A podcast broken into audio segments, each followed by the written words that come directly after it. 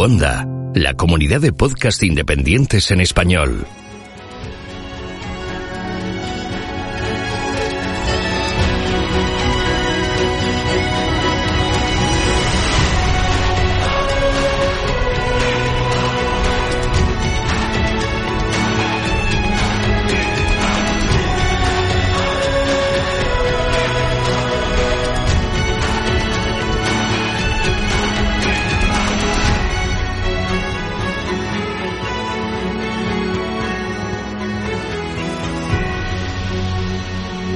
Bienvenido a GeoCastaway.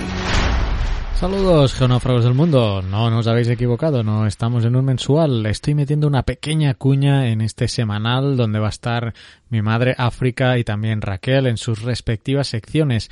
Pero se acerca, se acerca la geoquedada. ¿No sabes qué es la geoquedada todavía? Después de toda la difusión que hemos hecho y de lo que hemos hablado, bien, la geoquedada es una quedada de geólogos y de eh, entusiasmados por la geología y de divulgadores geológicos. Es decir, cualquiera que le guste la geología se puede reunir en Las Loras, en el Geoparque de Las Loras del 14 al 16 de diciembre. Y si no os habéis apuntado todavía, lo podéis hacer a través de la web de geocastaway.com barra geoquedada 2018. 2018 en números. Eh, ahí os podéis inscribir y también veréis el programa preliminar todavía, aunque estamos cerrando ya muchas cosas. Y precisamente porque queremos acabar de cerrar y ya tenemos bastante gente apuntada, de hecho hemos superado las expectativas, somos más de 25 personas, cosa que pues la verdad no me podía imaginar, pero para cerrar bien, como os decía, el día, apuntaros bien, ¿eh? El día domingo 25 de noviembre vamos a cerrar las eh, inscripciones y el formulario para todos aquellos que queráis llegar. Hasta el día 25 os podéis anotar porque nosotros necesitamos un margen luego para acabar de organizar y cerrar cosas tanto con el Geoparque de las Loras como con otras cositas que queremos hacer y alguna sorpresa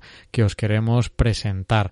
Espero que escuchéis a tiempo este anuncio y que os podáis apuntar antes del domingo 25 de noviembre y nos veamos y podáis asistir a esta geoquedada del 14 al 16 de diciembre en Las Loras.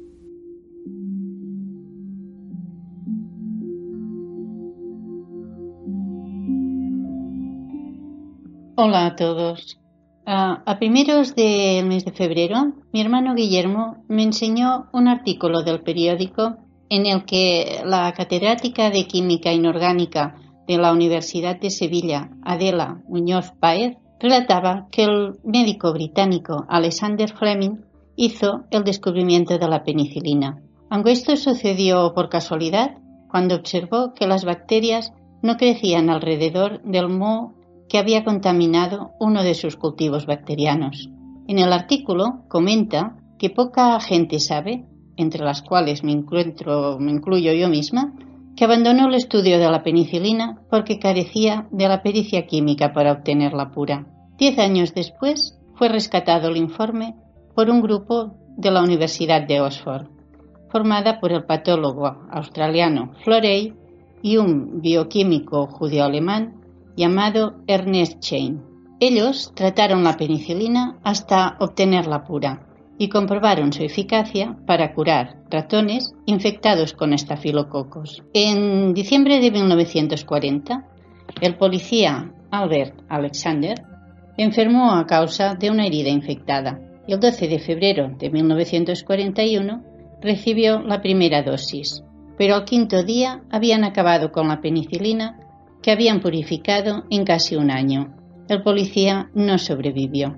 Ellos, de todas maneras, lograron multiplicar la producción y reducir los costes. Aún así, las cantidades de penicilina que podían producir continuaban siendo pequeñas para las demandas que había. Estaban en guerra y muchos los heridos que necesitaban tratarse. Pensaron que si conocían la estructura de la penicilina, podrían idear un método de preparación que consiguiera satisfacer las demandas del ejército y de la población civil. Y aquí es donde entra en escena la joven química Dorothy Corfoot Hawking. Ella usaba una técnica nueva que permitía ver, entre comillas, dónde estaban los átomos en las sustancias cristalinas y no dudaron en pedirle ayuda. Dorothy nació el 12 de mayo de 1910 en el Cairo, cuando Egipto todavía era una colonia británica. Desde muy pequeña vivió en Londres y su interés por la química empezó muy pronto. A los 10 años ya realizaba sencillos experimentos en su casa y en la escuela se unió a los chicos para realizar experimentos de química en el laboratorio. En su etapa universitaria decidió estudiar química en Oxford y en su último año de carrera se especializó en cristalografía de rayos X. Más tarde empezó a trabajar con John Desmond Bernal, uno de los científicos más importantes de la época. Con todo lo aprendido, volvió a Oxford, donde realizó grandes hallazgos en el campo de la bioquímica. Logró desvelar la estructura tridimensional de numerosas importantes biomoléculas, como el colesterol en 1937, la penicilina en 1945, la vitamina B12 en 1954 o la insulina en 1969. el conocimiento de la estructura de la molécula de la insulina ha sido importante en la lucha contra la diabetes. En 1949 publicó la estructura de la penicilina, lo que permitió poner en marcha los primeros procesos de la síntesis de laboratorio de la sustancia que desde entonces ha salvado millones de vidas. En 1964 recibió el Premio Nobel de Química, convirtiéndose en la tercera mujer en conseguirlo. Murió el 29 de julio de 1994, con 84 años, dejando un valioso legado a la ciencia y un magnífico ejemplo de superación. Bien, espero que os haya gustado y hasta la próxima. Ah, amável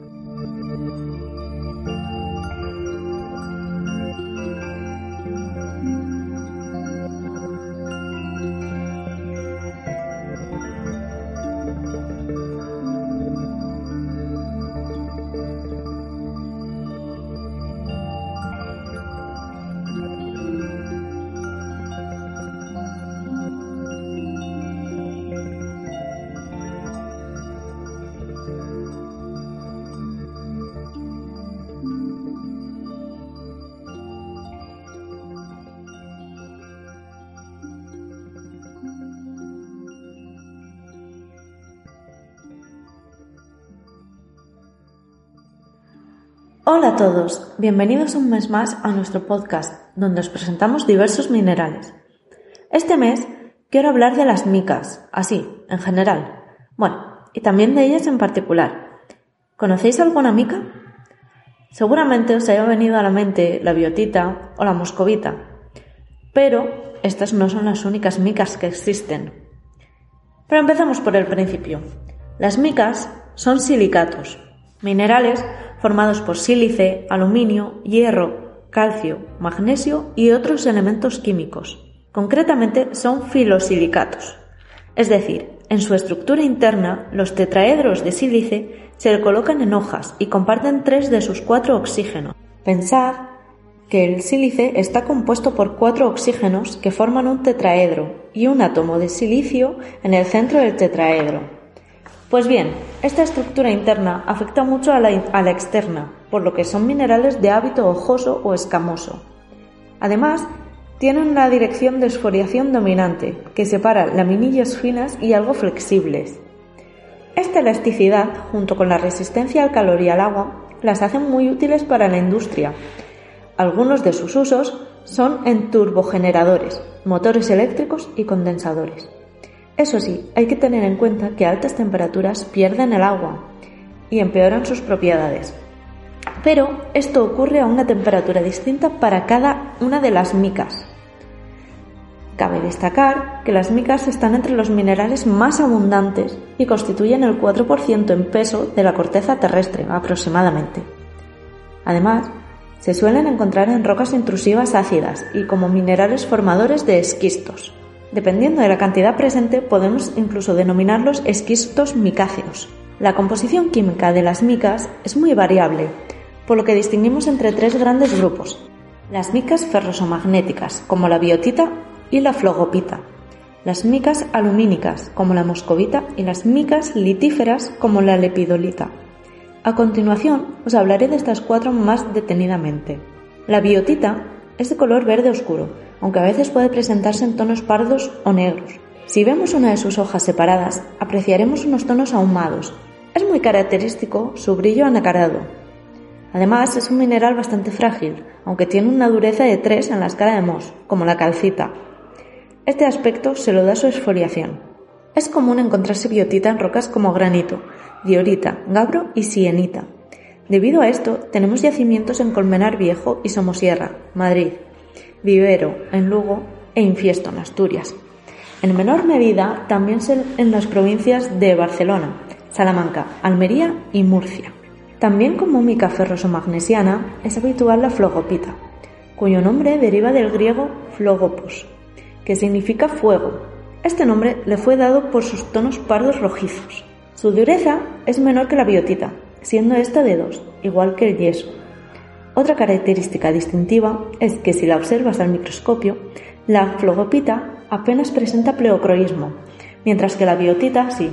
Esto es, que cuando giras la pletina, el mineral cambia de color pasando, por ejemplo, de verde a marrón. La flogopita es abundante en rocas ultrabásicas, como las lamproitas de Fortuna, en Murcia. También se encuentra en finas escamas en neises de Santiago de Compostela o asociadas a calizas de Orjaco y Buitrago en Madrid. Se emplea como aislante térmico y en bujías de motores, principalmente. La moscovita, por su parte, es una mica lumínica, principalmente de color blanco grisáceo o casi transparente. Tiene una dureza intermedia entre las micas y su brillo es sedoso. Esta mica se emplea como aditivo en el proceso de elaboración del papel y como aislante térmico, ya que soporta hasta 900 grados centígrados sin perder el agua contenida en su estructura. La moscovita aparece en rocas ácidas y metamórficas de medio y alto grado. Por eso la podemos ver en Garcirrey, Salamanca, donde se encuentran las, minas más importantes. El nombre de lepidolita, la última mica de la que hablaremos, proviene del, griego lepidos, que significa concha. Este nombre se le puso por su apariencia escamosa. Es de tonos violáceos y brillo perlado. En su fórmula química contiene entre un 3 y un 7% de litio, por lo que se la conoce como una mica litífera. Esta mica aparece junto a materiales filonianos y en España encontramos buenos yacimientos en Valdemierque, Salamanca y Montseny, Barcelona. Bueno, hasta aquí nuestro recorrido por las micas. Espero que os haya resultado interesante y nos seguimos el próximo mes. Hasta luego.